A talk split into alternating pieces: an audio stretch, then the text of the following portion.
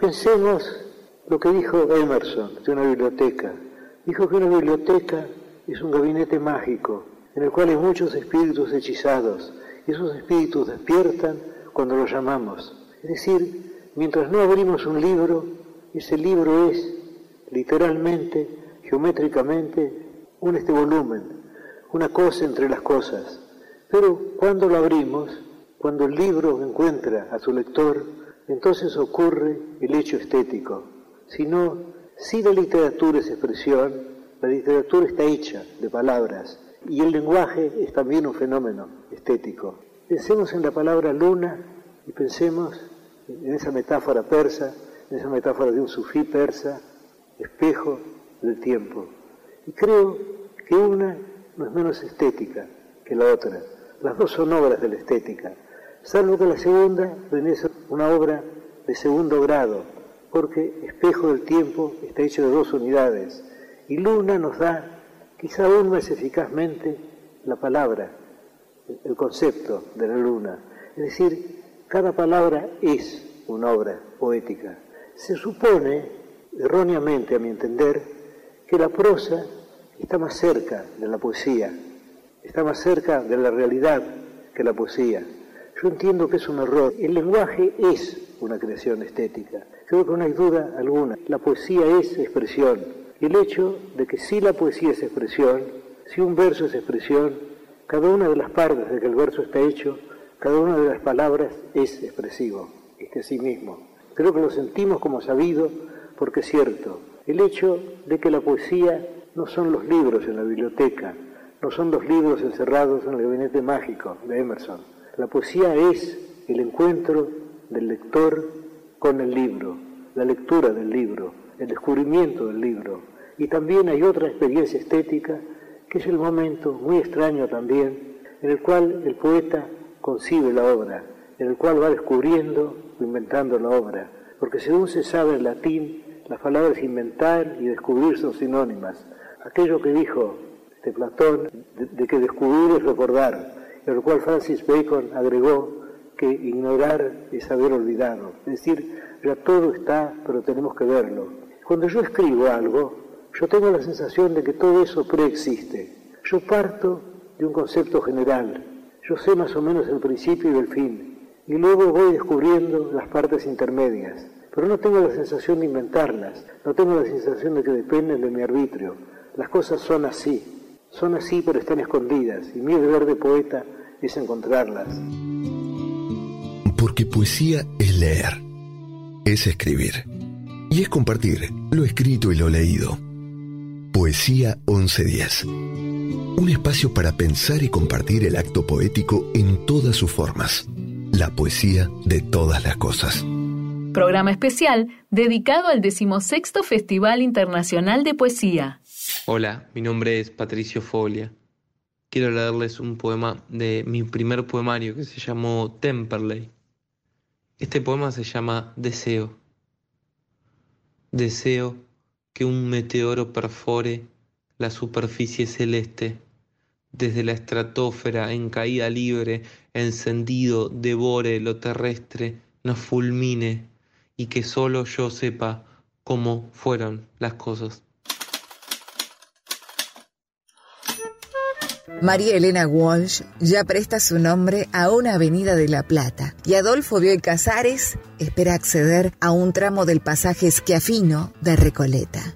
Estas son las últimas novedades de una tendencia en la cartografía de Buenos Aires a partir de la vuelta de la democracia. Dotar a calles, pasajes, algunas plazas y hasta estaciones de subte con nombres de escritores. Así se ha ido armando un canon literario que por momentos se asemeja a un laberinto borgiano. De todas las calles que existen en Buenos Aires, son aproximadamente 80 las que remiten a autores, libros, personajes literarios y hasta a un capítulo de un emblemático de nuestra literatura. En general, influye el lugar donde vivió ese autor, como es el caso de Jorge Luis Borges, quien vivió desde 1901 y hasta 1909 con sus padres y su hermana Nora en un solar ubicado en la calle Serrano, hoy renombrada Borges. Cabe agregar que tanto Borges como Lugones dejaron expresamente dicho que no querían tener calle, pero obviamente fueron desoídos. Rosa Betty Muñoz, Chile. Espesor del instante. En días como este se vuelve a inundar el patio de la infancia. El barro donde chapotean las gallinas se vadea con tablones puestos uno a continuación de otro. La madre junta valor durante el día para enfrentar la oscuridad de la noche que se anuncia especialmente dura. Afuera estallan ventarrones fortísimos, truenos y relámpagos, pero los niños de sus ojos tenemos permiso para ser felices y desarmar todo el orden doméstico. La cocina se convierte en una carpa de circo con las colchas y frazadas.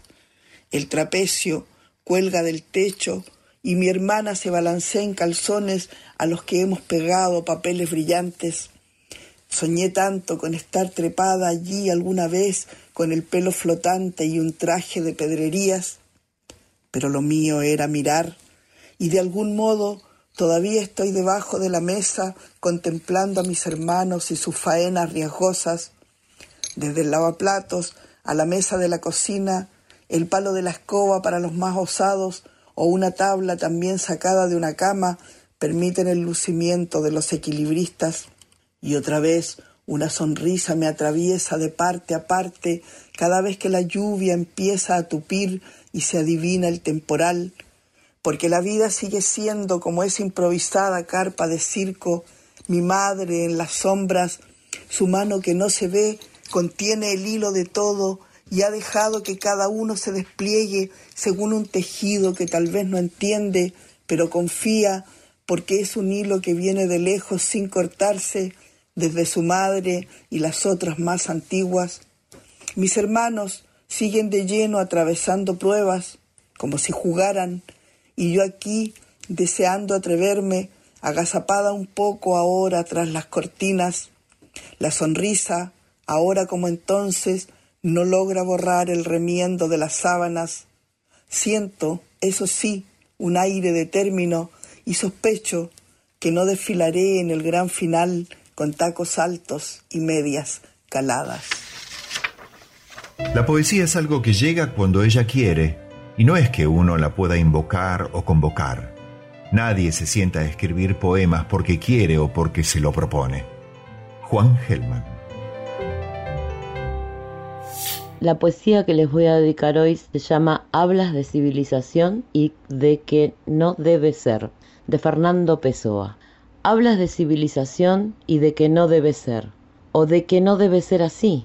Dices que todos sufren, o la mayoría de todos, con las cosas humanas por estar tal como están. Dices que si fueran diferentes sufriríamos menos. Dices que si fueran como tú quieres sería mejor.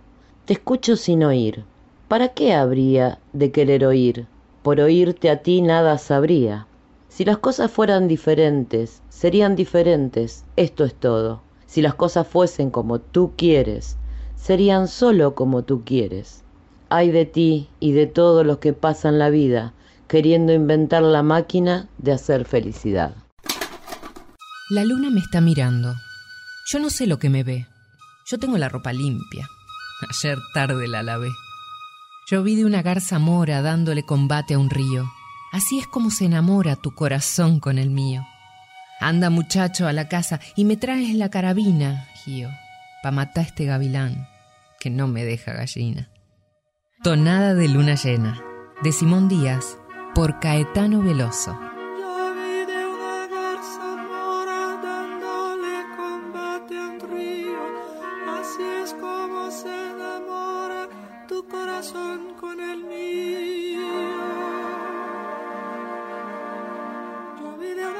rosa mordiendo le combate a un río. Así es como se enamora. Así es como se enamora tu corazón con el mío. Tu corazón con el mío.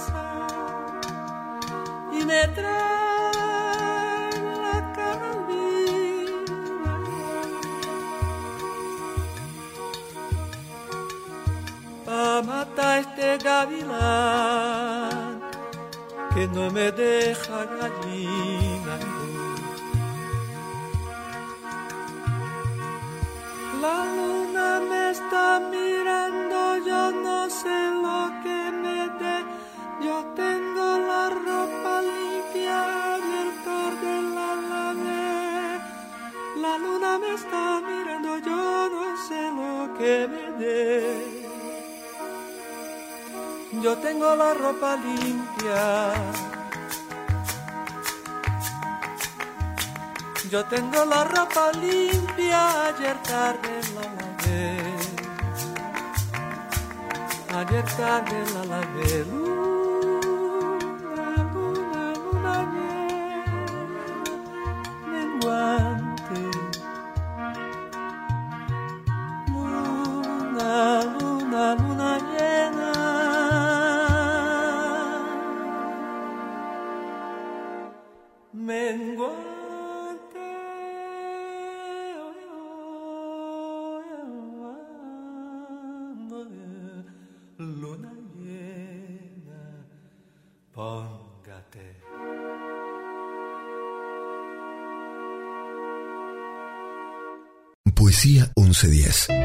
Metáforas, símiles, ironías, paradojas, todas las formas no convencionales de transformar la palabra en las madrugadas de los jueves, acá en la 1110. Hola, soy Juan y voy a leer un poema de Esteban Moore llamado Transpiraciones.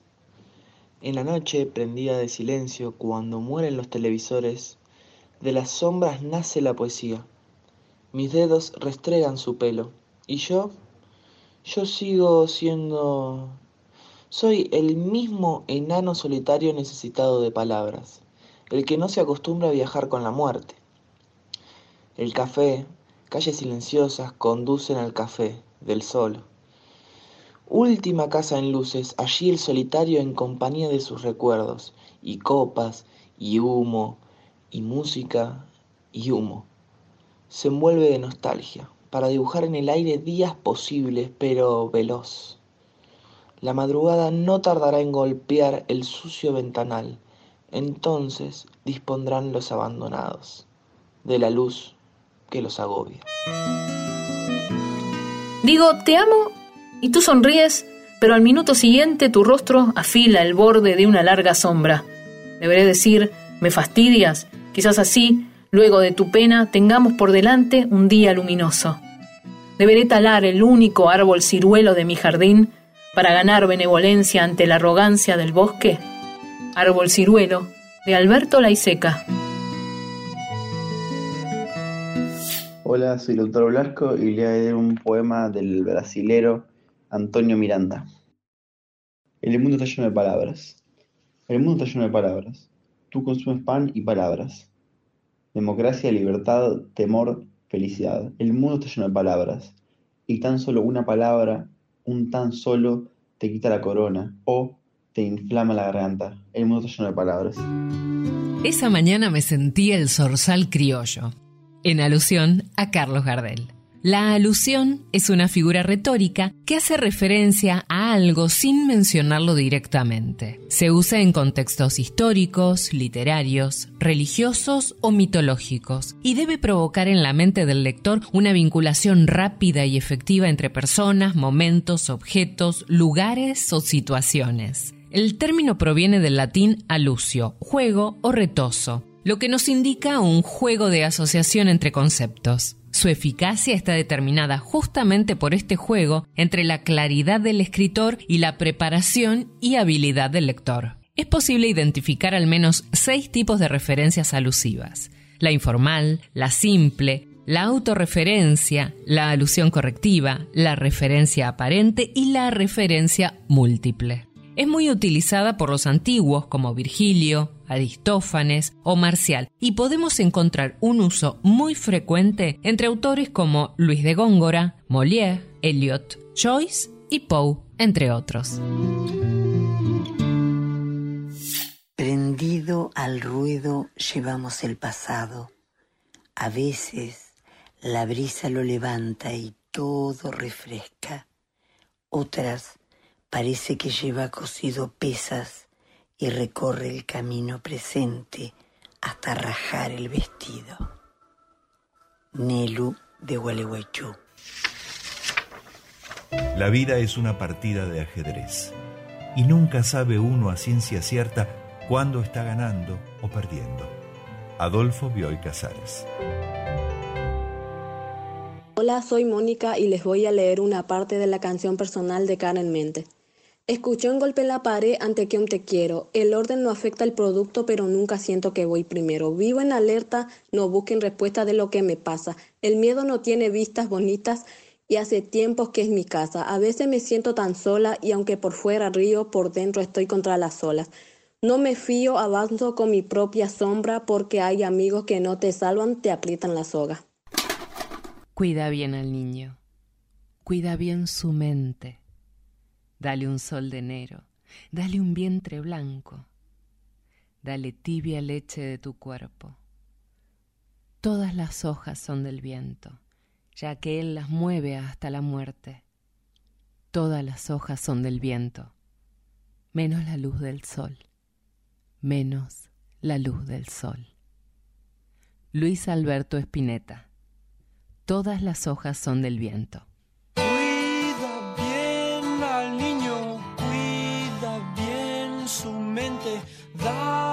Sol de enero, dale un vientre blanco, dale tibia leche de tu cuerpo.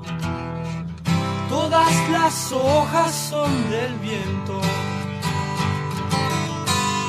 ya que las mueve hasta en la muerte. Todas las hojas son del viento menos la luz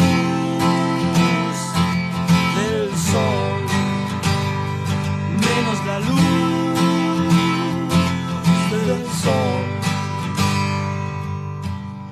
Hoy que un hijo hiciste, cambia ya tu mente, cuídalo de drogas, nunca lo reprimas, dale laurea de tu sexo. Todas las hojas son del viento, ya que las mueve hasta la muerte. Todas las hojas son del viento, menos la luz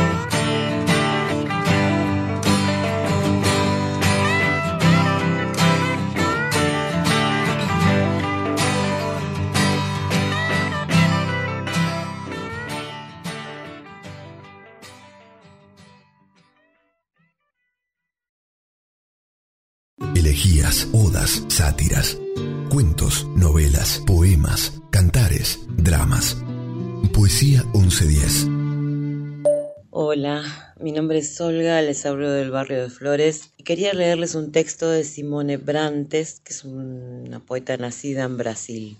está muy bueno y aparte me resultó muy gracioso también y reflexivo. ¿no? Dice así, yo estaba en un brote y el brote se manifestaba así.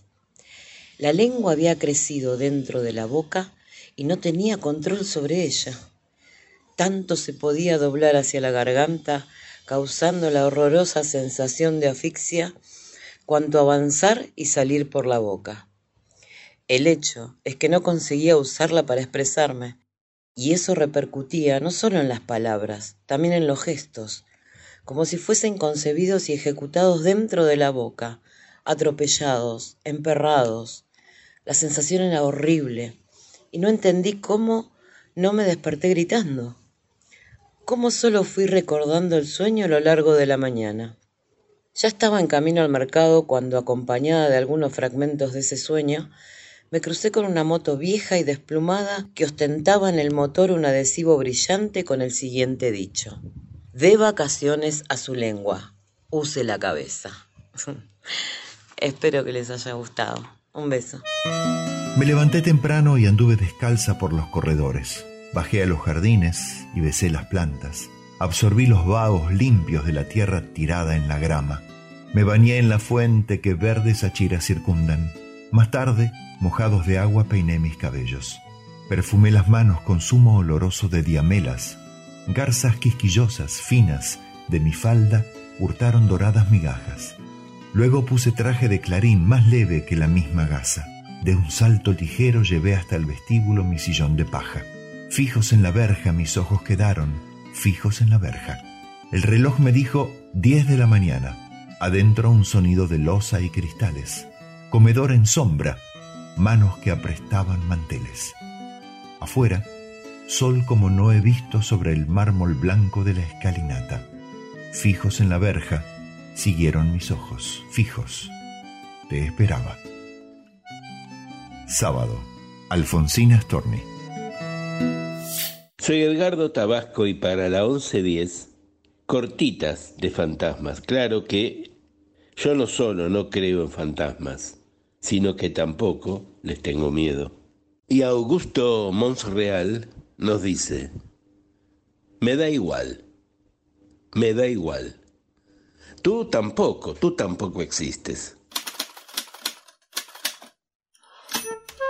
Cierta vez Osvaldo Soriano le contó a su entrañable amigo Osvaldo Bayer que durante su exilio en Bruselas había trabajado como contador de patos de un lago. Le pagaban un sueldo por una labor muy belga. Todos los días debía reportar a la municipalidad cuántas aves nadaban en la placidez de esas aguas. Al principio, el escritor argentino explicaba cotidianamente a los burócratas encargados que la cantidad de aves no había variado. La suya era, desde donde se la mirase, una ocupación rutinaria. En un momento, el escritor empezó a creer que tenía poco futuro en ese trabajo si no se las ingeniaba de algún modo para justificarlo. ¿Qué municipio toleraría un contador de patos que siempre decía lo mismo? Así fue que se le ocurrió una tranza con un amigo. Este robaría dos patos por tarde, permitiéndole así cumplir con un doble propósito. En primer lugar, que su trabajo pareciese necesario. En segundo, conocer el valor nutritivo de los patos elaborados en base a patos. Asados eran buenos, aunque un poco duros. A orillas de las aguas recogidas en la luz regular del suelo unidas, como si juntas siempre caminaran solas, parecería que se amaran. En la sal de la espuma son estrellas, sobre la arena, bajo el sol, las huellas de nuestros pies desnudos, tan lejanos y mudos. Dejando una promesa dibujada, nuestra voz entre tanto ensimismada, se divide en el aire y atraviesa la azul crueldad de la naturaleza, mientras solos cruzamos la playa y nos hablamos. El vanguardismo tiene como característica principal la libertad de expresión que se manifiesta alterando la estructura de las obras, abordando temas tabú y desordenando los parámetros creativos. En la poesía se rompe con la métrica y cobran protagonismo aspectos considerados irrelevantes como la tipografía.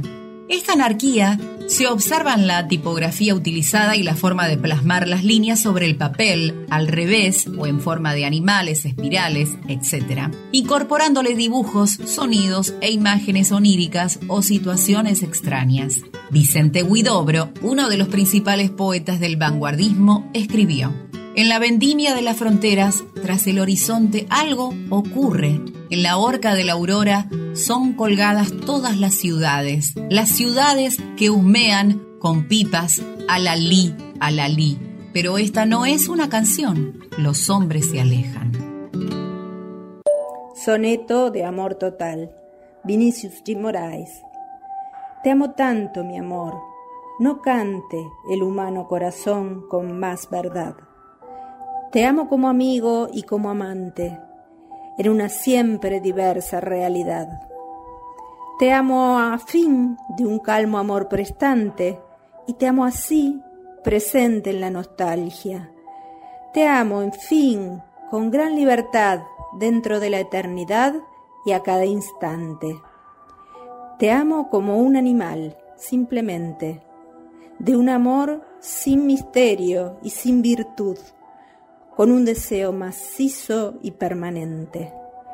Y de amarte así, mucho y seguido, es que un día en tu cuerpo de repente he de morir de amar más de lo que pude.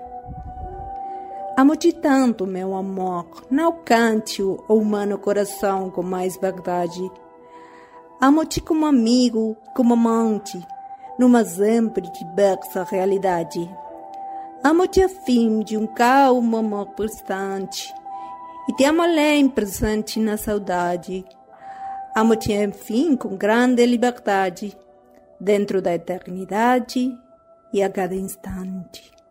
Amo-te como um bicho, simplesmente, de um amor sem mistério e sem virtude, como um desejo maciço e permanente, e de te amar assim muito e a em teu corpo de repente é de morrer de amar mais do que pude. Vinicius de. Todos los perfumes, todo aquel lugar, todas las miserias y toda la verdad, cada movimiento del sol en la pared, cada mueble viejo, cada anochecer. Pocas garantías hay para los dos. Nada en este mundo tiene algún valor, todo el vecindario puede proceder, yo soy sospechoso como vos y él. Vino todo el mundo, la radio y la TV. Dame tu amor, solo tu amor. Track Track, de Rodolfo Fito Páez, por Os Paralamas do Suceso. Ya no pasa el tiempo, al menos para mí. Ya tomé pastillas y sigo sin dormir. Miro los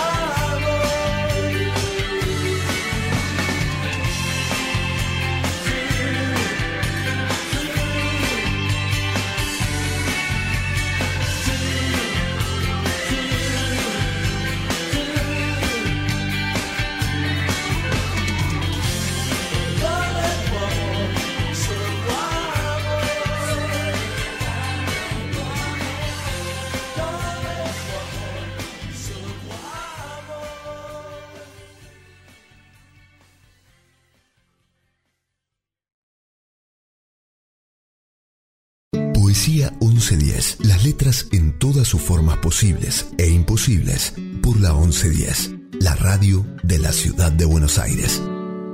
Calle Brasil, de Mario Díaz. Aprendí en bicicletas prestadas a sentir la brisa de la libertad, del pedaleo nervioso que sostiene el equilibrio de las dos ruedas. Fue un domingo en Las Piedras, alentado por los primos, en la bajadita de la calle Brasil. El pedregullo ponía el desafío, el freno delantero agregaba riesgo, el contrapedal la adrenalina. El chatín agarraba el asiento, tenía la fuerza para correr y sostener. Corrió seis metros y me soltó. La velocidad era de rayo. La esquina se venía encima. Alvarito gritaba, ¡Dale pedal! Coquito repetía, ¡Dobla! El resto gritaba, ¡Frená! Fue un interno instante que no sé si disfruté, pero es un momento que amo. No olvidaré la Graciela 16 ni el raspón de la palma de mis manos. Los viajes son los viajeros. Lo que vemos no es lo que vemos, sino lo que somos. Fernando Pessoa. Hola, ¿cómo están? Soy José Ignacio Serra Lunga de la ciudad de Santa Fe. Les voy a leer un fragmento de mi obra El Guapo y la Gorda, primer premio en el tercer concurso nacional de obras de teatro de humor organizado por la Biblioteca Teatral UNEI. En escena, El Guapo, y luego veremos quién aparece. A mí me tiemblan los dientes y me vibra el cuerpo entero, pero no es el frío fiero, sino el calor que me invade, porque unos ojos de jade me calientan cual brasero. Para explicarlo mejor, esos ojos, dos luceros que iluminan mi sendero, son de un verde tan profundo, en cuya hondura me hundo, cual caracú en el puchero.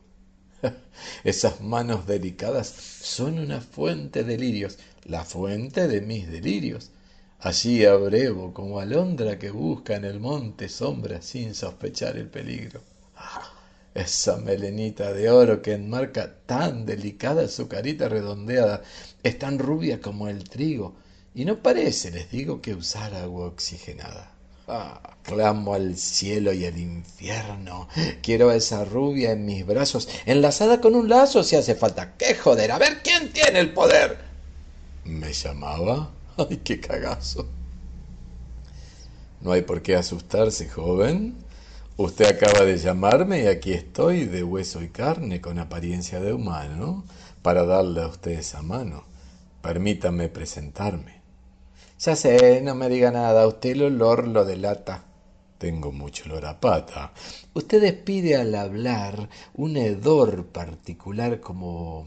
como a veneno de ratas. Ja, ja. Es el azufre, seguro.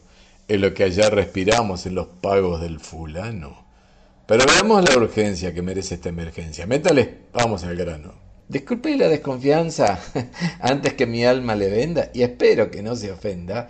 Muéstreme sus credenciales, sus papeles oficiales o del diablo alguna prenda. Porque le voy a decir, y disculpe lo sincero, me parece un pordiosero. Su pinta nada garanta. Me parece flor de chanta. Tiene agujero en los agujeros. Usted no debe guiarse por la imagen de la gente, que es un engaño aparente. Podemos decir entonces que el hábito no hace al monje, ni al diablo lo hace el tridente. Un abrazo muy grande para toda la audiencia, cariños.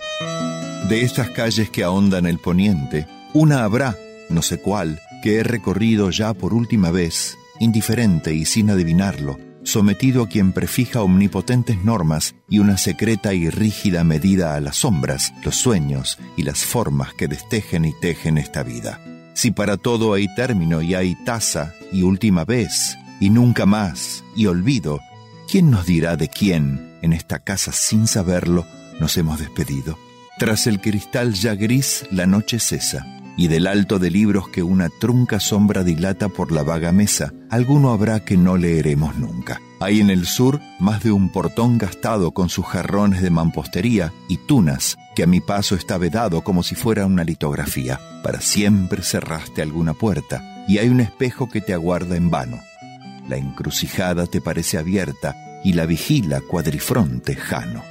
Hay, entre todas tus memorias, una que se ha perdido irreparablemente. No te verán bajar a aquella fuente ni el blanco sol ni la amarilla luna. No volverá tu voz a lo que el persa dijo en su lengua de aves y de rosas, cuando al ocaso ante la luz dispersa quieras decir inolvidables cosas. Y el incesante ródano y el lago, todo ese ayer sobre el cual hoy me inclino, tan perdido estará como Cartago, que con fuego y con sal borró el latino. Creo en el alba oír un atareado rumor de multitudes que se alejan. Son lo que me ha querido y olvidado. Espacio, tiempo y Borges ya me dejan. Límites. Jorge Luis Borges. Hola, hoy les traigo un fragmento, el libro de Arena de Jorge Luis Borges. Yo vivo solo, en un cuarto piso de la calle Belgrano. Hará unos meses al atardecer oí un golpe en la puerta. Abrí y entró un desconocido. Era un hombre alto, de rasgos desdibujados. ¿Acaso mi miopía los vio así? Todo su aspecto era de pobreza decente. Estaba de gris y traía una valija gris en la mano. Enseguida sentí que era extranjero. Al principio lo creí viejo. Luego advertí que me había engañado su escaso pelo rubio, casi blanco, a la manera escandinava. En el curso de nuestra conversación, que no duraría una hora, supe que procedía de las horcadas. Le señalé una silla. El hombre tardó un rato en hablar. Exhalaba melancolía, como yo ahora. Origen e historia de la revista Proa. Cuando en 1921 el escritor Jorge Luis Borges volvió de Europa, fundó una revista mural llamada Prisma. En este primer emprendimiento, rodeado de intelectuales como González Lanusa, Macedonio Fernández y Nora Borges, ilustradora y hermana de Jorge Luis Borges, empezó a gestarse Proa, que comenzó a editarse en 1922 y que circulaba en formato de tríptico de manera gratuita por librerías y entre los amigos siempre ilustrada e interior con dibujos y grabados de Nora Borges, logró tener una personalidad exclusiva y ofrecer un espacio a nuevas generaciones y corrientes. Luego de un impas en 1924, la revista volvió a publicarse con Borges nuevamente al frente del proyecto y cambió de formato. La redacción funcionaba en la casa de Borges. En sus páginas se reunieron poetas grandes, prosistas y artistas plásticos de gran talla, haciendo de esta mezcla una de las tantas señas de identidad de la revista. Un año después, en 1925, y con 15 números editados, Proa se despidió para siempre por cuestiones económicas, quedando en el recuerdo como una de las más exquisitas publicaciones de la historia editorial argentina. Hola, soy Carcurchi y quiero compartirles un poema que se llama El Salto. El truco es no apartar la vista. Mira otra vez, un milímetro, dos, tres. Músculos contraídos, fibras en tensión, tensión ancestral. Y tus ojos sobre mí, sabiendo. Vuelvo a medir, no voy a correr la mirada. Sé que no es el momento justo. Y vos Vos también lo sabés. El salto es inminente. Cada segundo transcurre y el mundo se deshace. Se encoja en mis patas. Somos solo vos y yo, a punto de caerte encima. Respiro profundo, te mido una vez más, y en realidad vos sabés que me estoy midiendo a mí. No, no voy a correr la mirada. De golpe, sin aviso, un nudo, un nudo en la garganta, una imposibilidad, y el aire que no entra. No voy a correrla, dije. ¿Es eso una lágrima? que resbala por el borde de mi ojo. No entra el aire, ¿entendés? Mis músculos se relajan, afloja la tensión de mis patas, y en realidad ya no sé si estás mirándome o si es un reflejo. No quiero correrla. La lágrima me humedece. Insisto. El truco es no apartar la vista. Pero ¿por qué no entra el aire? ¿Dónde estoy? Todo da vueltas y el mundo se invierte. De pronto sos vos, sos vos quien se viene encima. Y ahí sí.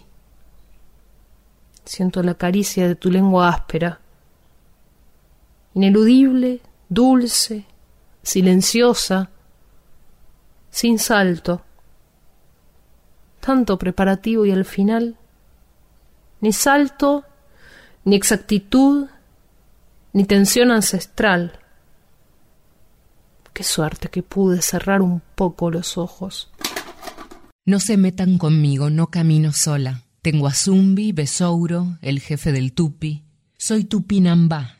Tengo el Erez, vaquero caboclo.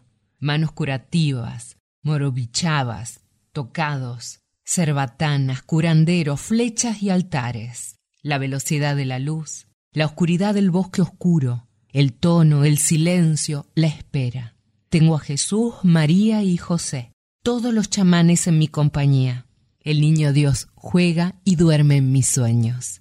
No me mezclo, no me doblo. La reina del mar camina de la mano conmigo. Enséñame a bailar y cantar, cantar para mí. Es de Oyum Gold que se hace la armadura que cubre mi cuerpo. Garantiza mi sangre, mi garganta. El veneno del mal no encuentra camino. Carta de amor de María Betaña e Paulino Pinheiro. Por Maria Betânia. Eu tenho um zumbi, besouro, o chefe dos tupis. Sou tupinambá.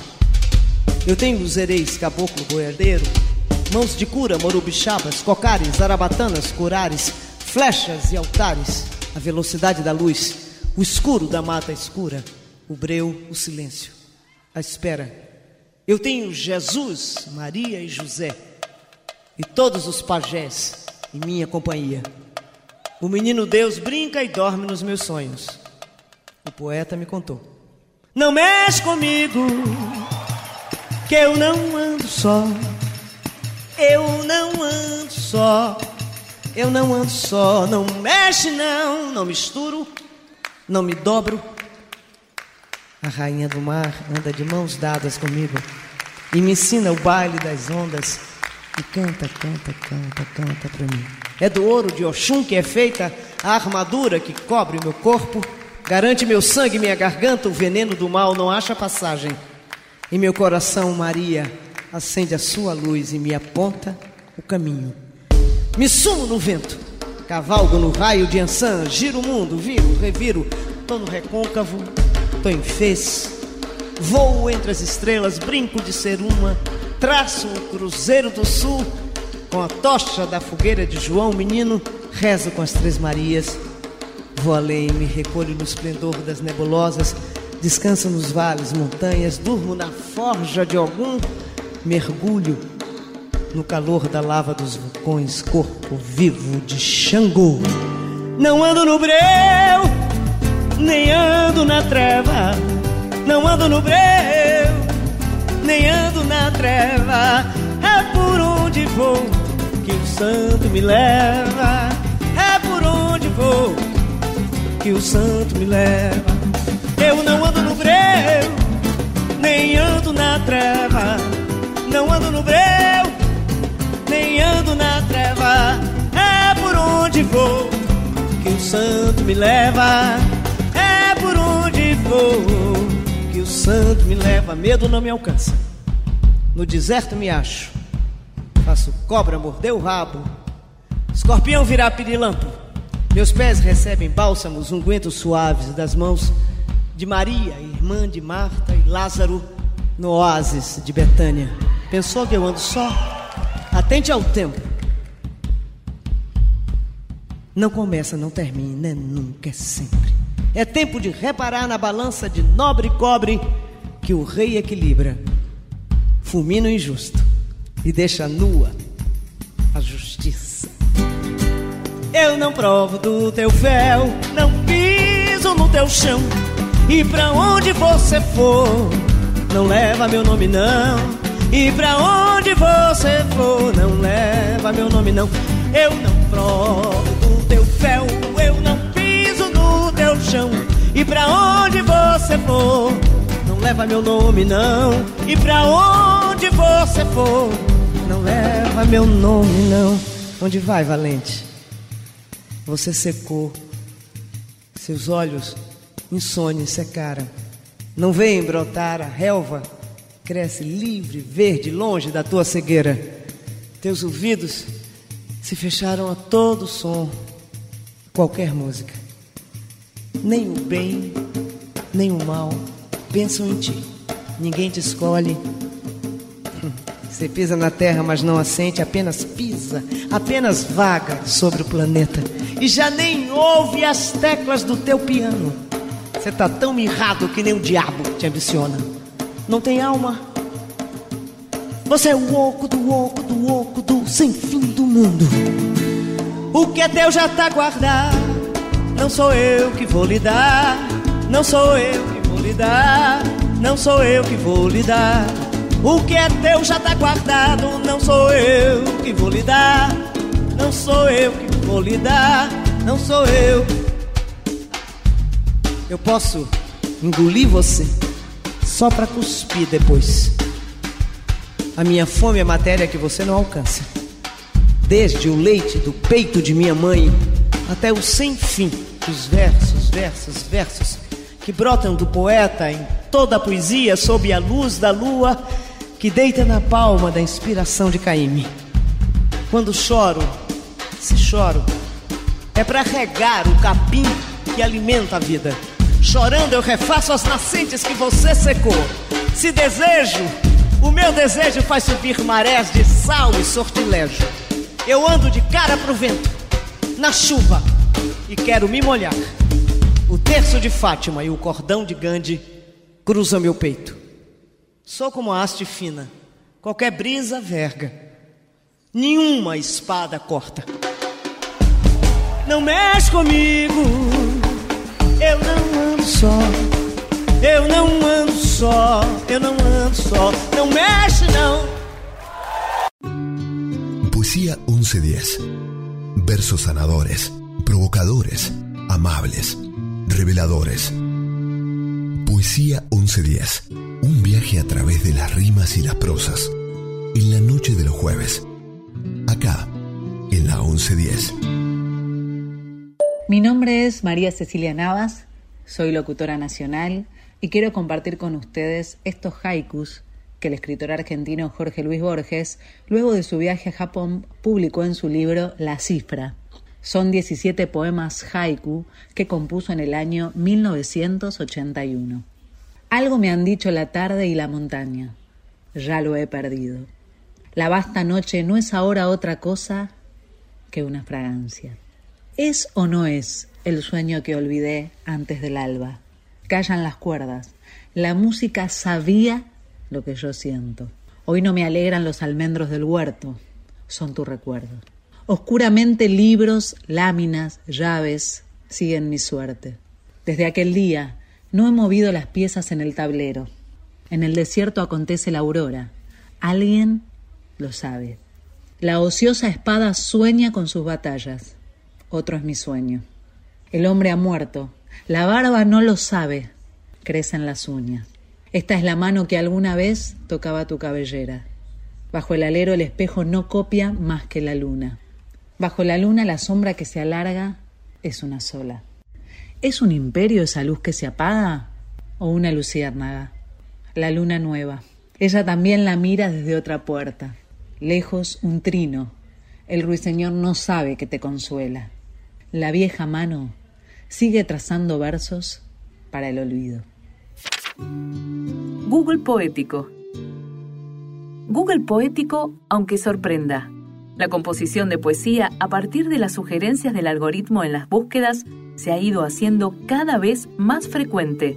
El algoritmo sugiere frases y lo hace a partir de las búsquedas que hemos hecho en el pasado, por lo que de una manera muy concreta, el poema resultante será el fruto de la interacción entre Google y ese usuario en particular. Un poema es un texto literario, lo mismo que una poesía, una ciudad. Autor, el algoritmo?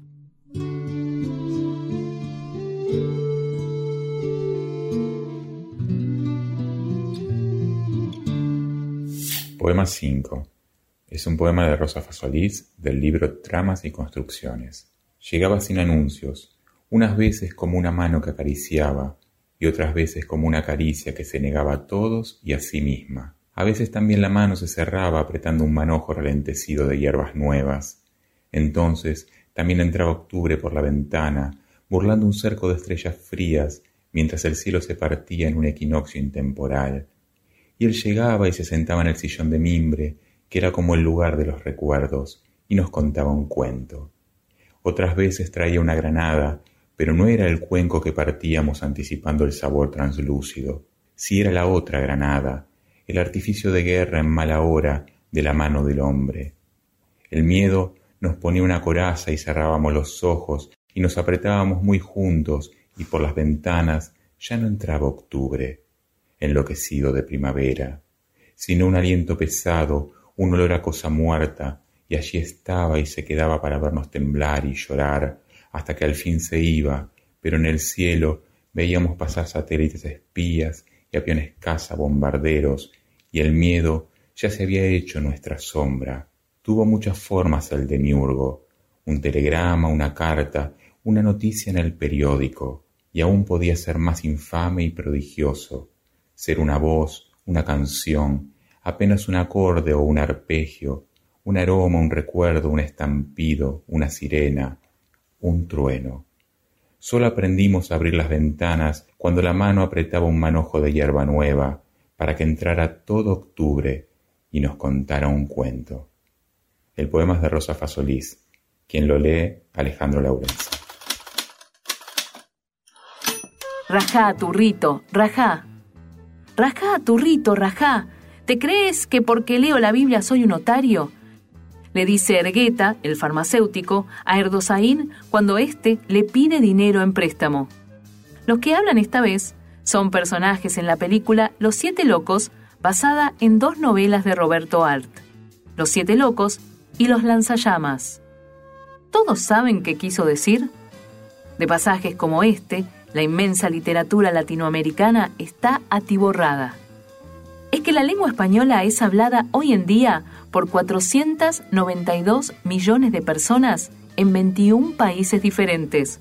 Esto abre el camino a una cuestión clave respecto de la literatura. ¿Sería aceptable editorialmente someter los textos de diferentes países hispanoparlantes a un editing homogeneizador? ¿Debería Alt haber escrito Ahueca el ala, golfillo, pírate, para que se lo entendiera en España? Estas cuestiones podrían parecer absurdas, pero no lo son. A la luz de los cambios que la comunicación al día de hoy nos ha traído, el escritor y editor Juan Cruz dice de manera optimista al respecto en un artículo. Parece que finalmente va siendo posible ese difícil abrazo de las literaturas latinoamericanas.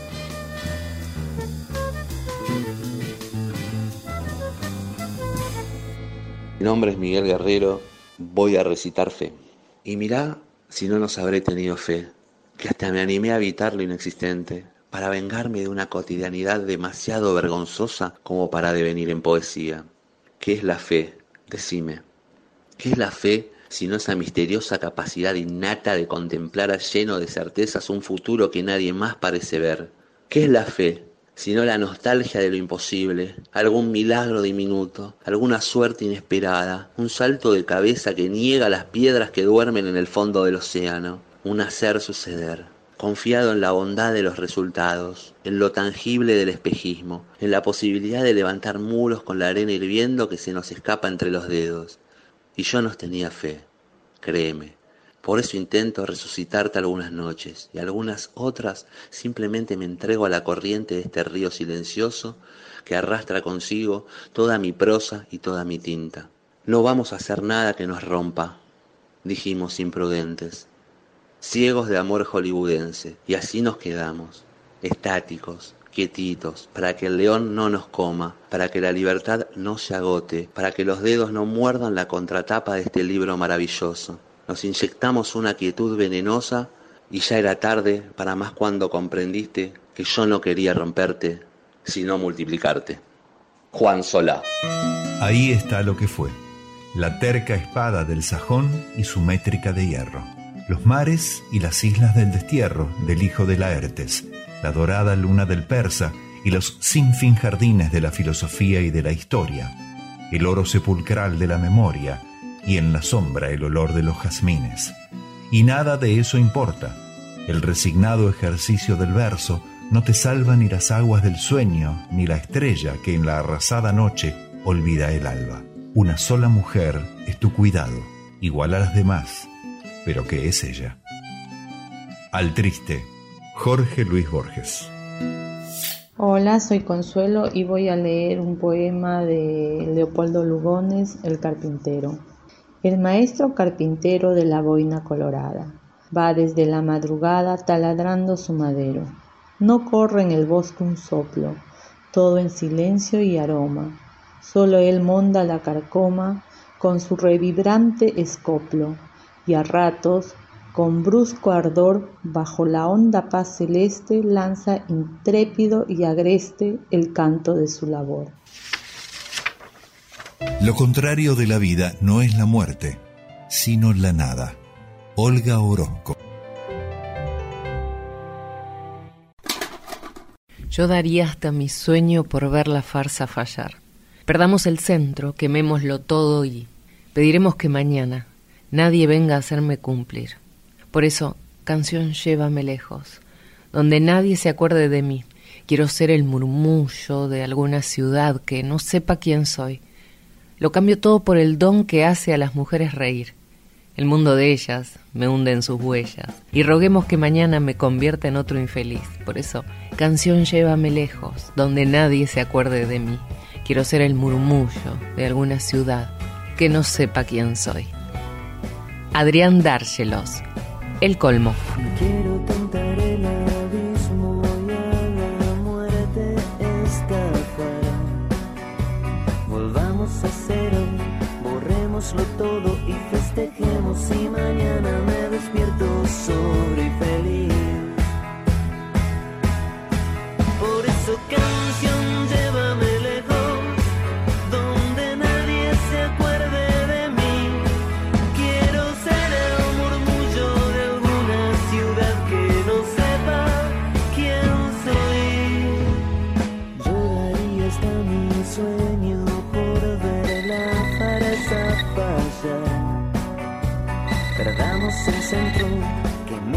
Todo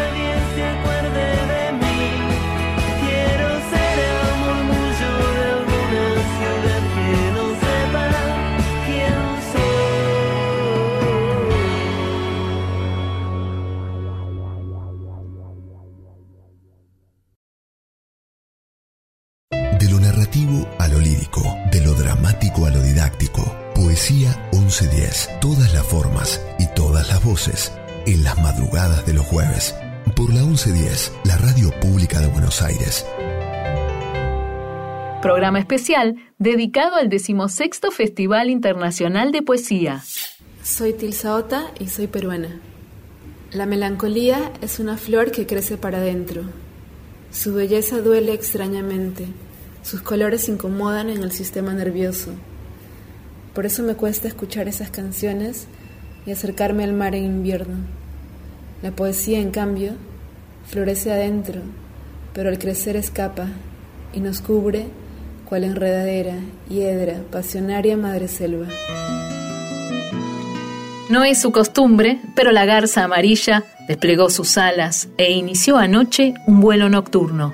No es frecuente en China, pero a veces ocurre que alguien desarma la gran muralla para que el corazón quede expuesto y pueda volver a amar. La gran muralla, Alberto Laiseca. Soy Guadalupe y vine a leerles este poema. Este poema se llama El barquito de papel. Con la mitad de un periódico hice un barco de papel. En la fuente de mi casa le hice navegar muy bien. Mi hermana con su abanico sopla y sopla sobre él. Buen viaje, muy buen viaje, barquichuelo de papel. Alberto Laiseca es un escritor argentino que nació en Rosario en 1941 y es considerado como el creador del realismo delirante. Tuvo una infancia difícil y marcada por una relación conflictiva con su padre, de la que cuenta que lo maltrataba, pero que le estimuló la lectura, lo que a la larga le terminaría salvando la vida. Entre los autores que más lo influenciaron cita a Oscar Wilde, Edgar Allan Poe, Gaston Leroux, Mika Gualtari y Lao Tzu. Osvaldo Soriano fue uno de los primeros que confió en él y lo presentó a Manuel Pampín, de la editorial Corregidor, que publicó su primera novela, Su turno para morir, en 1976. Escribió cuentos, poesías y novelas, siempre pasando a través de las innumerables peripecias que debe enfrentar a quien decide escribir en Argentina. Publicó, entre otras, Matando enanos a garrotazos, La hija de Keops, Por favor, plágienme, El jardín de las máquinas parlantes, en el que se sumergió en el mundo del esoterismo y la magia. Y más tarde, Las Sorias, una novela monumental que él mismo definió como la obra de su vida. Tardó 10 años en escribirla y casi 20 en poder publicarla. Y se trata, sin dudas, de una de las más bellas obras literarias escritas por un argentino. A pesar de su enorme valor como literato, La Iseca se hizo famoso por sus apariciones en televisión, narrando cuentos de terror, cosa que hacía maravillosamente. Injusticia esta que debería ser enmendada leyendo y difundiendo su obra maravillosa. A sus alumnos en los talleres les decía, el que busca fórmulas mágicas cagó. No hay. Pero sí hay camino con mucho trabajo, dedicación y humildad y orgullo al mismo tiempo. Es una alquimia rara cuando tenés que mezclar humildad con orgullo. Siempre les digo a mis alumnos que estudiar narrativa, hacerla, es tan difícil como si se hubieran metido en un curso de física teórica. Es muy difícil todo en este mundo. A su poética le dio un nombre, realismo delirante, un estilo que pone por encima de la demanda de verosimilitud de los hechos narrados a la desmesura y la libertad creativa. Lo que yo quiero hacer con las distorsiones del delirio es marcar justamente partes de la realidad poco vistas, dijo alguna vez.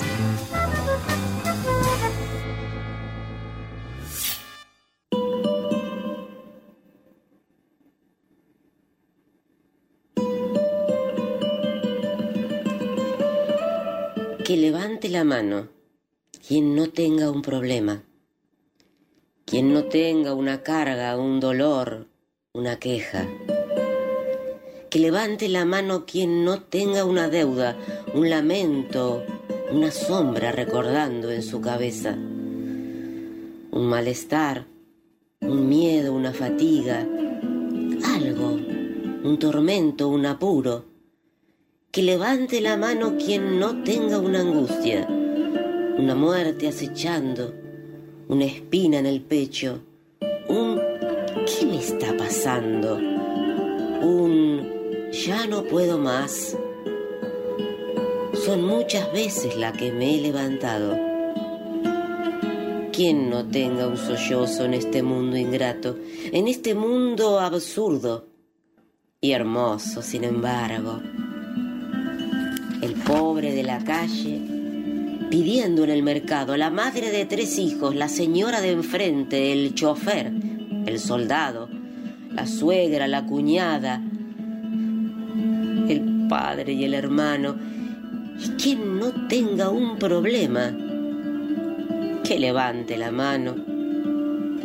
He visto a gente rota, a gente hecha a pedazos, con diferentes ropas. Es hora de ayudarnos los unos a los otros, de abrirle las entrañas de par en par las puertas y dejar que entre dentro la humanidad entera. El señor de corbata también tiene un problema. El pastor, el forense, la reina, la enfermera. Ya está bien de mirarnos el vestido, el zapato. Comprensión y dulzura a cada ser humano. Es hora de entendernos, de saber que existimos de prestarnos ayuda. Podés contar conmigo. Abogados, hombres albañiles, maestros, magistrados y curas, príncipes y mendigos. Llamadme si puedes contar conmigo. No hay clanes, hay personas y hay falta de empatía. ¿En qué mundo vivimos, hermanos contra hermanos? Quien no me haya entendido, que levante la mano.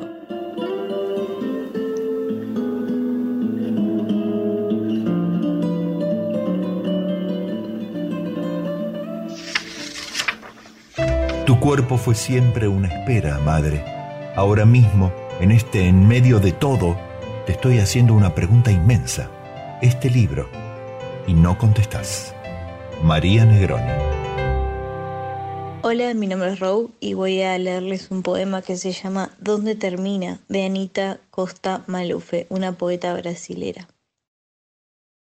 Un punto de suspensión apenas. El poema no termina cuando la línea roza el borde del papel, tampoco la lengua rosa, aquello que alcanza. Más allá de la página existente, el poema siempre imaginado, una imagen del poema, deshaciéndose y hundiéndose un barco anclado en el espacio, un barco cada vez más renovado. El cuerpo del poema no es imaginario, tampoco la posibilidad de un límite, no. Hay límite apenas limitación. La hoja acaba la tinta, acaba la lengua es el punto de discordia. Rozar la página, anclar más, cada vez apenas un instante, este inacabado que nunca termina. Muchas gracias. Dicen que estoy loco por pensar así. Si estoy demasiado loco por ser feliz, pero la locura es el que me dice, y no está contento, no es feliz. Si son hermosos, soy Alain Delon. Si son famosos, yo soy Napoleón. Pero la locura es aquel que me dice, y no está contento, no es feliz. Juro que es mejor no ser normal. Si puedo pensar, ese Dios soy yo. Balaya Yulouco, de Arnaldo Baptista, Rita Lee, por Ney Mato Grosso. Dizem que sou louco por pensar assim. Se eu sou muito louco por eu ser feliz, mais louco é quem me diz e não é feliz. Não é feliz. Se eles são bonitos, sou Alain Delon. Se eles são famosos, sou Napoleão. Mais louco é quem me diz e não é feliz.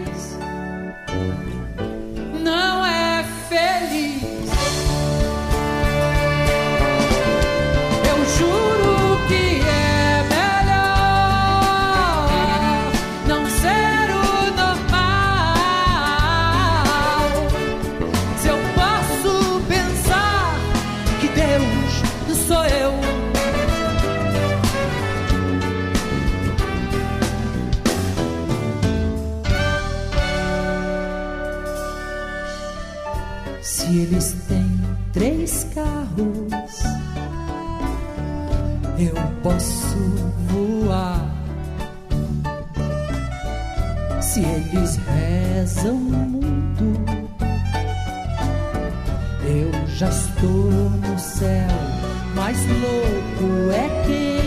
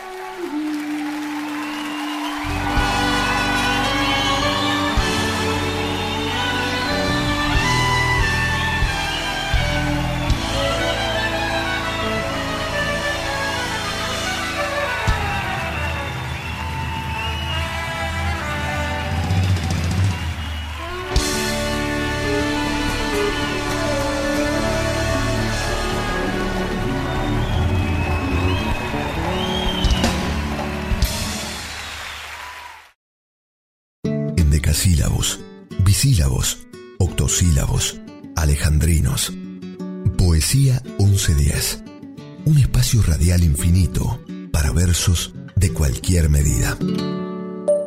Buenas noches, soy Vincent Amadeus y hoy quiero compartir un breve relato del dramaturgo Mauricio Gartún en la voz de José María Mondino.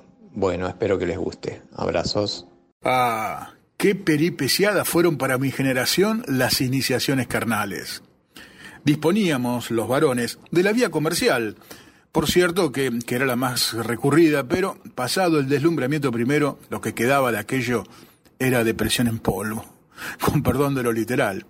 Estaban las novias también, claro, pero ¿cómo escaseamos las novias a mis 15?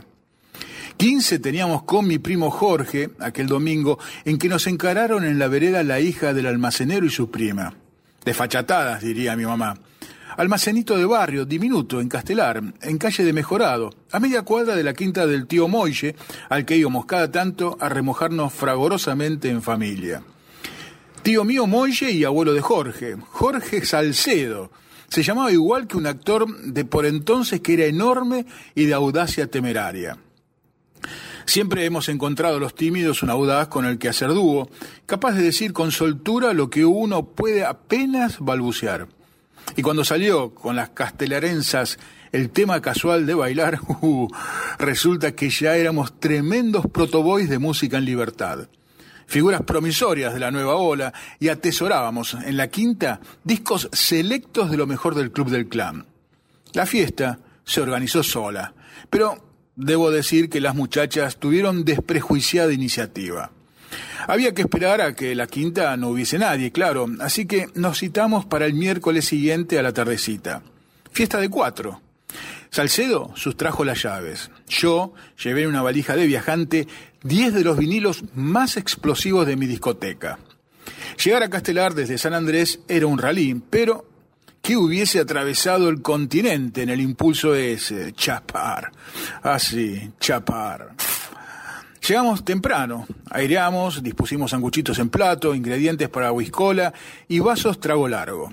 Las chicas llegaron puntuales, primorosas y fragantes. Charlamos pavadas. Dispuesto a lucirme y trago en mano, levanté la tapa colosal del tocadisco. Y empalidecí. Mis long play eran 33 revoluciones por minuto, pero la vitrola del tío era 78, modelo viejo, para discos de pasta. Mientras Jorge presumía su verborragia, busqué desesperado en los alrededores. Discos encontré solo dos. El resto, vaya a saber, quizás con llave en algún lado. Pero la fiebre de amor es imparable. No diré que pudimos lucirnos, no diré tampoco que chapamos, ni que la fiesta duró demasiado pero fuimos dignos y modernos repitiendo los temas una y otra vez y hasta conseguí arrimar mejilla a la que me gustaba. Inolvidable aquella mejilla. En el momento exacto en que el parlante repetía por sexta vez la melodía tremenda. Yo quiero para estas navidades un hipopótamo muy especial. Con el otro no. El Yiddish no dio más que para carnaval carioca. El cascabel es una flor con música Opinión de Adolfo Enrique. No hay nada más triste que una máscara suelta. Y ahora, cuando el carnaval es triste, pero esa lleva un gorro de cascabeles, ¿eh? Y el cascabel es una flor con música. En los remotos comienzos del hombre, sin duda un niño intentó la metáfora, la imagen, el cimiento sutil de los poemas. En el fondo del Marte se dibuja la fugaz mascarita solitaria. Pero hay algo más triste y es cuando se va el circo que en los anchos terrenos hizo vibrar su carpa, porque el circo, ese sí que es una flor con música derramada y sonora, clara como un domingo. Una vez yo me fui detrás de un circo pobre, detrás de un sueño, de un sueño con música. Solitaria Mascarita, Raúl González Tuñón. Muy buenas noches, Poesía 1110. Soy Martina Castro y esta noche quiero compartir con ustedes este poema de Ketty Mangione, Sin pena ni gloria. Habrá que ponerse de pie, tirar las muletas que usamos sin necesitar y nos sacaron callos de tanto no encontrar lo que buscamos. Habrá que coser heridas con hilos de valentía, esa misma de la que echábamos mano cuando creíamos que bastaba con lo que deseábamos Habrá que hallar el olvido a fuerza de recuerdos, sin escatimar en recursos ni esfuerzos para no borrar ni un solo dolor del recorrido. No habrá que soltar, ni saltar, ni aplicar el optimismo raído de que no importa lo que pasó y que lo que viene será mejor porque será lo merecido. Habrá que crear un diccionario con las palabras que nos dijeron y operarlas con un experto bisturí que no deje duda alguna de que había que extirpar y dejar el agujero al descubierto hasta que pare de sangrar. Habrá que barajar y dar de nuevo, esta vez conociendo el juego y marcando las cartas, porque no parece haber sido suficiente jugar limpio y sin miedo. Habrá que ponerse de pie y dejar que la sangre fluya otra vez, siendo más cuidadosos y que llegue al corazón sin desgarrarnos los pies. Habrá que diseccionar cada abandono, cada avalancha de victimismo recibido, cada sueño derrotado a base de necedad y maldad preconcebida, para que cuando volvamos a caminar no entremos en pánico de volver a caer, porque solo se cae si estamos de pie. Habrá que dejar que el destino cobre su venganza con los que huyeron a las trincheras, cuando estallaron las bombas, poniéndose a salvo, cerrando los ojos para no ver al compañero herido. Habrá que crear un registro de desertores cobardes, con nombre y apellido, para que nadie cuente con ellos para ninguna batalla y por sobre todo para que no puedan festejar victoria alguna. Borges heredó la biblioteca de su padre, que a su vez la heredó de su abuela inglesa. Esta le abrió las puertas a una enorme cantidad de autores y géneros entre los que, aparte de literatura, encontró filosofía, religión, astrología, matemáticas y otras ciencias. Se consideraba a sí mismo un contemporáneo de los griegos y siempre manifestó predilección por algunos autores, entre ellos Virginia Woolf, William Faulkner, E.M. Forster, Kafka, André Breton, Ray Bradbury, Lovecraft, Silvina Ocampo, Adolfo Bioy Casares, Ernesto Sábato y Julio Cortázar. También su pasión por las letras islandesas, el latín del norte, como decía Borges, tiene origen en su biblioteca familiar. Comenzó a estudiar aquella lengua no para hablarla, pero sí para traducirla, abriendo un espacio que tuvo profunda influencia en el imaginario de su obra y en su visión del mundo. La relación de Borges con su biblioteca familiar debería llamarnos la atención acerca de lo que transmite una biblioteca dentro de una casa y el lugar que ésta tiene en la educación de nuestros hijos. No de la muerte. Escribo para alejarme de la vejez. La presión de mi mano sobre el papel es en verso proporcional al poema que llega. Recuperar la sensación de la primera vez que escuché el lado oscuro de la luna, volver a tararear mañanas campestres o ser plomo de pescado. Escribo para saber todo lo que podré imaginar corrigiendo. No a la muerte. Escribo para acercarme a Nueva York. Estoy a una resma de hojas del lado equivocado de mi edad una publicación inadecuada en la que dejar expuestas todas mis faltas de ortografía y de memoria. Cuando consiga retroceder en música los años que me faltan para alejarme de la vejez, serán equivalentes al tiempo perdido. ¿Por qué no fui a la guerra? ¿Por qué no fui padre? Ahora que la tercera edad empaña el espejo donde me sacrifico, una imagen siniestra que terminará conmigo, vendrá a cambiarme poesía por esperanza. Tomo distancia de la vejez. Escribo para alejarme de lo que soy. Un niño que abandona la casa de sus padres. Daniel Quintero, Ciudad de la Plata, Buenos Aires, Argentina. Se ha dicho que el poeta es el gran terapeuta. En ese sentido, el quehacer poético implicaría exorcizar, conjurar y además reparar. Escribir un poema es reparar la herida fundamental, la desgarradura, porque todos estamos heridos. Alejandra Pizarnik. El mundo está amueblado con maderas de Brasil. Hay grandes agujeros en la selva misionera. Europa no recuerda de los barcos que mandó. Gente herida por la guerra, esta tierra la salvó. Si me pedís que vuelva otra vez donde nací, yo pido que tu empresa se vaya de mi país.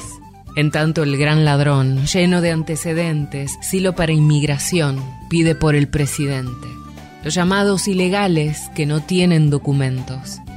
León Gieco, Luis Gurevich, de igual a igual. Soy bolita en Italia, soy Colombo en Nueva York, soy Sudaca por España y Paraguay de Asunción, español en Argentina, alemán en Salvador, francés se fue para Chile, japonés en Ecuador.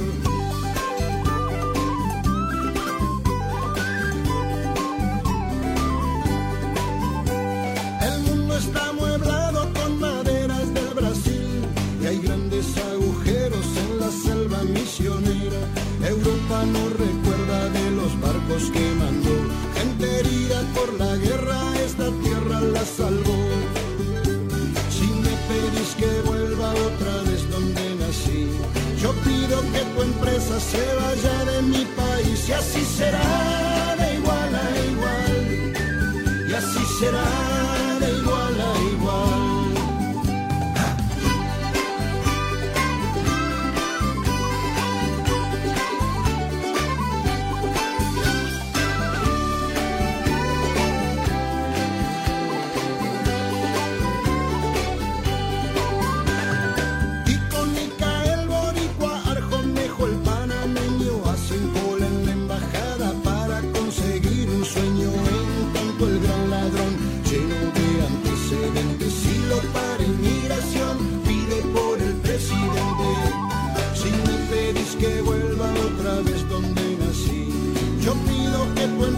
se vaya de mi país y así será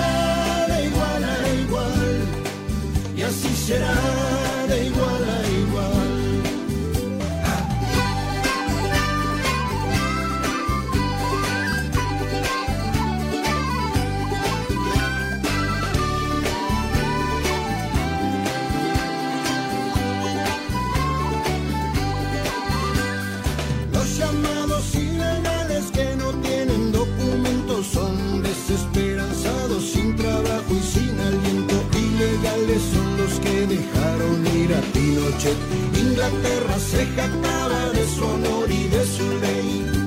Si me pedís que vuelva otra vez donde nací, yo pido que tu empresa se vaya de mi país y así será de igual a igual. Y así será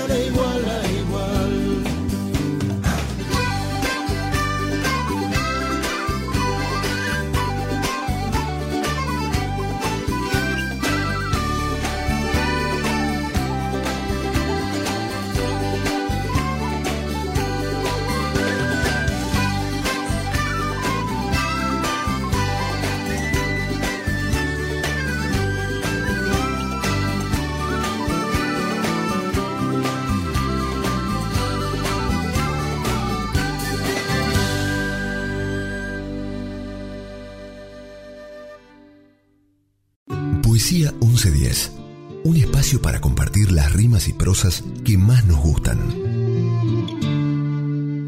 Buenas noches, soy Vincent Amadeus y quiero compartir esta vez un poema del poeta brasilero Manuel Bandeira, titulado El martillo. Las ruedas rechinan en la curva de los rieles implacablemente, pero yo salvé de mi naufragio los elementos más cotidianos. Mi cuarto resume el pasado de todas las casas que habité. En la noche, en el duro corazón de la ciudad, me siento protegido. Desde el jardín del convento viene el trinar de la coruja, dulce como el arrullo de la paloma. Sé que mañana cuando despierte oiré el martillo del herrero golpear animoso su canción de certidumbres. Cuando pasó el entierro, los hombres que estaban en el café se sacaron el sombrero maquinalmente. Saludaban al muerto distraídos. Todos estaban vueltos hacia la vida, absortos en la vida, confiados en la vida. Sin embargo, uno descubrió con un gesto amplio y despacioso, mirando el ataúd largamente. Este sabía que la vida es una agitación feroz y sin finalidad, que la vida es traición, y saludaba a la materia que pasaba, liberada para siempre del alma extinta. Momento en un café. Manuel Bandeira, poeta brasileño, 1886-1968. Soy Cari Buono y quería compartir con ustedes anotaciones para un apocalipsis del poeta brasilero Claudio Viller. La fiera volverá, con su rostro de trenzas de plata, desnuda sobre el mundo. La fiera volverá, metálica en la convulsión de las tempestades, musgosa como la noche de los jarrones de sangre, fría como el pánico de las arenas menstruadas y la ceguera fija contra un reloj antiguo. Un sueño asirio es nuestra dimensión, un cráneo amargo velando con la inconstancia del sarcasmo en medio de emboscadas de insectos, un cráneo azul y surcado a la ventana en los momentos de espera, un cráneo negro y fijo, separado de las manos que lo amparan por tubos y esfumando los bronquios de la memoria. Así se solidificarán las vertiginosas jugadas sobre el barro divino. El incesto es una tempestad de lunas gelatinosas y la más bella aspiración de los miembros disociados. En cada órbita, una avalancha de campanas fértiles y de arcángeles terrestres por la sombra. El incesto es el sueño de una matriz convulsiva y la más profunda ansia de las cigarras. Vulvas de cemento armado y urnas ensangrentadas, vaginas impasibles contra un cielo de veludo, guardianes de océanos imposibles. Millones de láminas sirven de puente para los deseos oscuros. La más afilada traba a nuestra verdad. Considerada una de las más importantes escritoras del siglo XX, Clarice Lispector, con su estilo poético, innovador y su enigmática personalidad, repitió en innumerables ocasiones, no escribo para agradar a nadie. Si bien pertenece a la tercera fase del modernismo, el de la generación del 45 en Brasil, Clarice desarrolló una forma tan propia de escribir entre la poesía y la prosa, que es muy difícil catalogarla en un movimiento determinado. Ya desde muy pequeña el inspector amaba escribir y ya en esos textos tempranos se adivinaba un estilo diferente. Se dice que un periódico de Pernambuco le rechazó varios cuentos que envió para una sección infantil de relatos porque mientras el resto de niños mandó textos narrativos, los de Clarice solo contenían sensaciones. Hola, ¿qué tal? Soy Ezequiel Bueno y quería compartir con ustedes un texto de mi autoría que se titula Derritiendo escaleras rojas. Perfil irritable. Derritiendo escaleras rojas. No hay aula que lo convenza. Él irá por más. Alambres en la cabeza, mañanas del sonámbulo, un arma de uñas apretando los dientes. Muy poco parlante, inquieto semblante, maletín de sorpresas, no me atrevo a averiguar. No quiero tener la terrible limitación de quien vive solo de lo que puede tener un sentido. Yo no. Lo que quiero es una verdad inventada. Clarice Lispector. El mundo entero se llena de gracia con tu balanceo camino del mar. Mira qué cosa más linda, más llena de gracia. Es esa muchacha que viene y que pasa, con su balanceo camino del mar. Niña de cuerpo dorado, del sol de Ipanema, con su balanceo, es todo un poema. La chica más linda que he visto pasar. ¿Por qué estoy tan solo? ¿Por qué me siento triste? Ay, la belleza que existe, belleza que no es solo mía, que ahora pasea solita. Garota de Ipanema, de Antonio Carlos Jobim, Vinicius Chimoraes, por Nova.